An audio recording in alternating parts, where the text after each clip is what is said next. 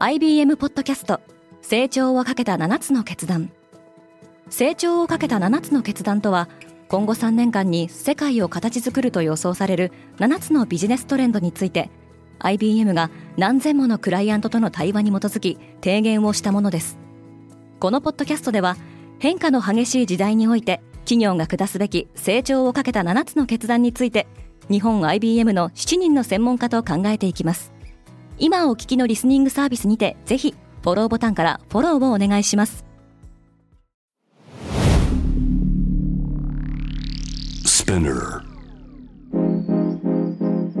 おはようございます。荻野かなです。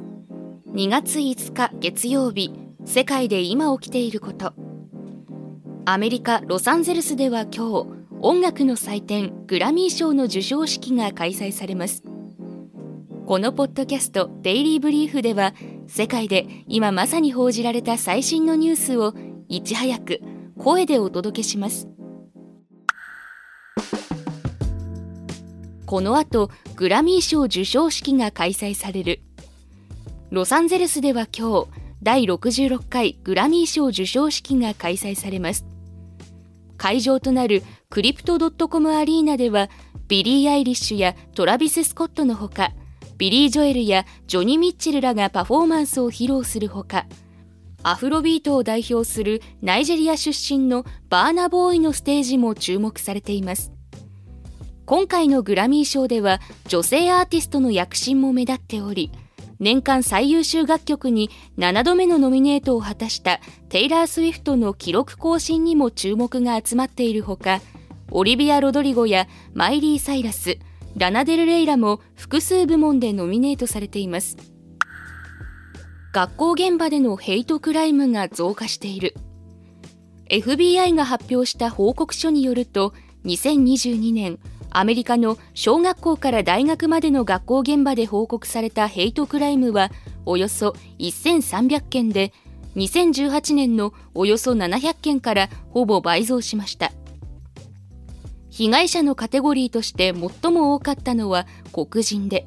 LGBTQ の人々ユダヤ系アメリカ人が続きました。2020年に黒人男性が警察官に殺害された事件をきっかけに人種差別解消を訴えるブラック・ライブズ・マター運動が全米に広がりましたがこれに対する反発が一部のヘイトクライムにつながった可能性もあるそうです。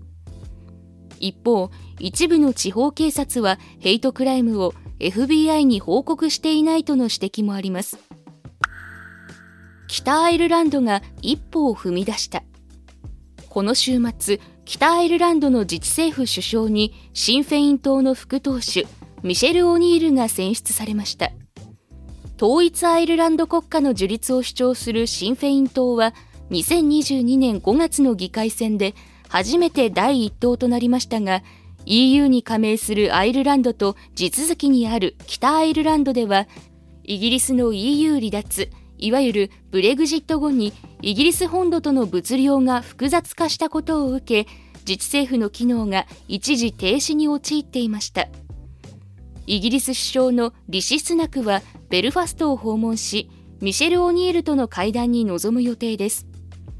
またアメリカ大統領のジョー・バイデンは北アイルランドの自治政府復活を歓迎し支持するとの声明を発表しています。賃金が上がれば物価も上がる。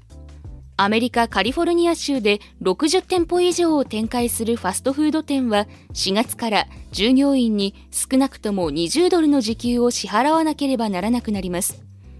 同州の最低賃金は15.50ドルだったのが1月から16ドルになり徐々に引き上げられてきましたがこれに伴いメニュー価格も値上げされることになりそうです。チポトレメキシカングリルは過去2年間で4回の値上げをしており高騰する人件費をカバーするために州内の店舗ではさらに5から9%の値上げを検討しています。ザッカーバーグ世界4位の富豪に。先週はテック大手の決算が出揃いましたが中でもメタの株価が急上昇。CEO のマーク・ザッカーバーグの保有資産額は大幅に拡大しています。メタは初の配当実施を決めるなど業績が好調で株価は決算発表後に14%以上も急騰し2012年の上場以来で最高値をつけました。ザッカーバーグの資産評価額もわずか数時間で281億ドル増えて1700億ドル。日本円で25兆円に到達。ザッカーバーグはブルームバーグの長者番付でビル・ゲイツを抜いてイーロン・マスク、ジェフ・ベゾス、LVMH モエヘネシー・ルイ・ヴィトンのベルナール・アルノーに続く4位に浮上しています。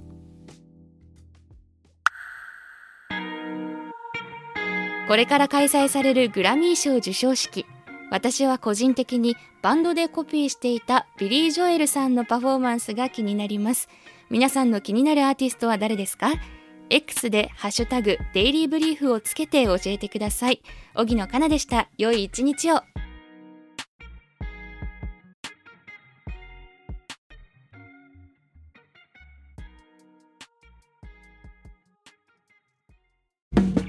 リスナーの皆様より多くのリクエストをいただいている話題のニュースを深掘りしたエピソードを週末の有料版で配信中です。